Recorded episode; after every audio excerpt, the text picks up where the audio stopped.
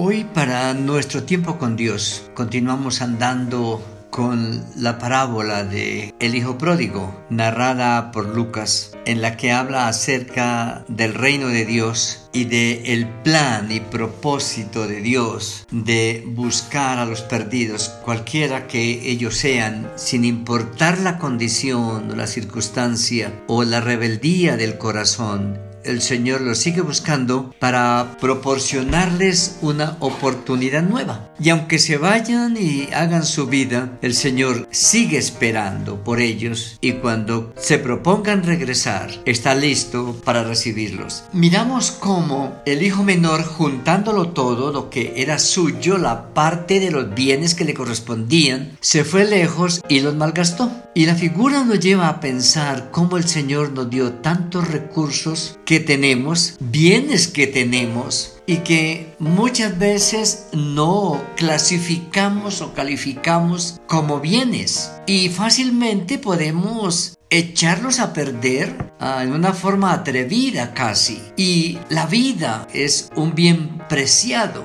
único, y somos responsables por la mayordomía de esa vida, pero la vida tiene la posibilidad de la estabilidad espiritual, la estabilidad material, la estabilidad psicológica. Y otra vez, no pensamos que es un bien que nos traerá bendición y la tomamos muy desprevenidamente. Y la vida espiritual del ser humano moderno es uno de los bienes más abandonados, más descuidados, más ignorados y la vida espiritual de la, de la humanidad moderna es un caos prácticamente, una indiferencia total. Está jugando con este bien preciado y muchos, como este muchacho, lo pueden echar a perder todo de un momento a otro. Por eso el Señor nos llama a la restauración espiritual en la certeza de empezar a restaurar todas las demás áreas de nuestra vida. Y si seguimos enumerando encontraríamos una gran lista de bienes preciados que son nuestros. Yo soy el que decido cuidar mi salud. Yo soy el que decido educarme o no hacerlo.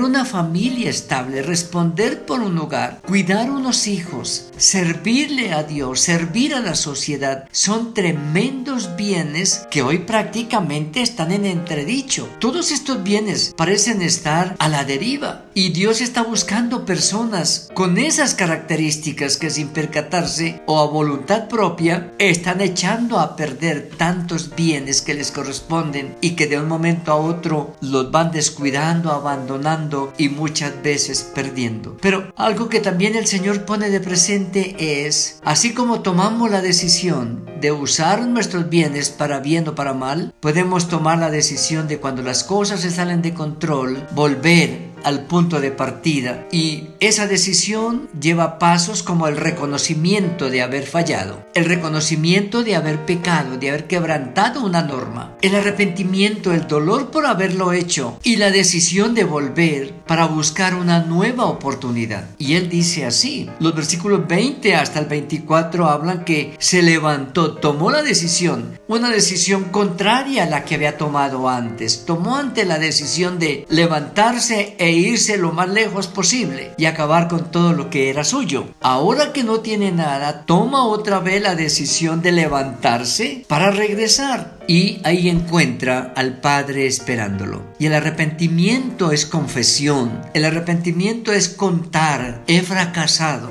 las cosas no me salieron como yo las planeé. Soy un derrotado. Estoy quebrado. Pero Señor, aquí estoy. Y tú puedes en tu misericordia volverme a dar otra oportunidad. Y una de las cosas maravillosas que uno siempre encuentra en esta parábola es que el muchacho se gastó todo lo que era suyo. Pero los bienes de su padre estaban esperando por él. Dijimos que lo que el padre le, le repartió eran los bienes a los que podían acceder, que era la mitad de la herencia que correspondía día a la madre y a cada hijo le da su parte. El otro queda en la casa y tiene su parte, pero el pequeño se va y lo malgasta y aparentemente cree no tener nada. Pero cuando volvemos a casa nos encontramos con la sorpresa de que aún habiendo gastado y malgastado todo, nos esperan los recursos de la casa del Padre, nos esperan los recursos del reino para empezar a vivir una vida extraordinaria con los recursos del Padre. Que eso debiera llevarnos a reflexionar con un poco de temor, de reverencia y hasta de vergüenza. ¿Cuántas veces hemos gastado todo y el Señor nos levanta de nuevo, rehace nuestra vida, vuelve a estabilizar nuestra carrera, nuestra familia, nuestra economía? Cuando no teníamos nada, todo lo dañamos, todo lo que tocamos lo echamos a perder, pero al llegar a casa el Padre, en su misericordia, pone a disposición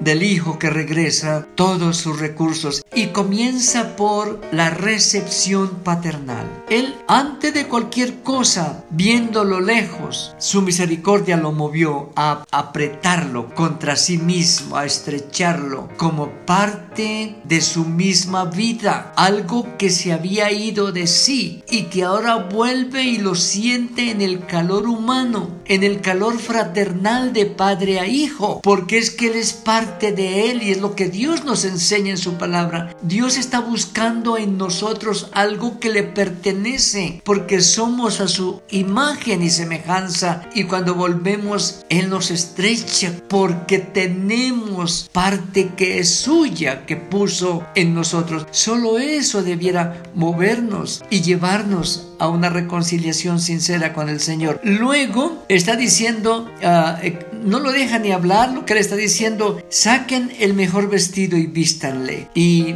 es una vida que trasciende la eternidad, una figura maravillosa. Nada trajimos y nada llevaremos. Al venir aquí nos vistieron con las ropas que tenía nuestra familia acá. Hay una figura que se teje entre los hilos de la gracia, que es el día en que tengamos que partir y seamos recibidos en la casa del Padre. Ese día seremos vestidos con vestiduras nuevas, el mejor vestido vestido para nosotros nos espera un anillo de dignidad perteneciente a una dinastía de reyes y sacerdotes y príncipes, calzado en los pies y fiesta con el becerro gordo. Yo pienso que si usted está alejado o alejándose o lejos, esta palabra debiera servirle para regresar en la certeza de que no importa qué tan lejos se haya ido y qué tanto haya malgastado que Dios le dio, solamente reflexione, tome la decisión, arrepiéntase de su mal camino, vuelva al Señor, pida misericordia de Él porque Él está esperando para abrazarle y para hacer una fiesta con usted porque ha vuelto. Amén.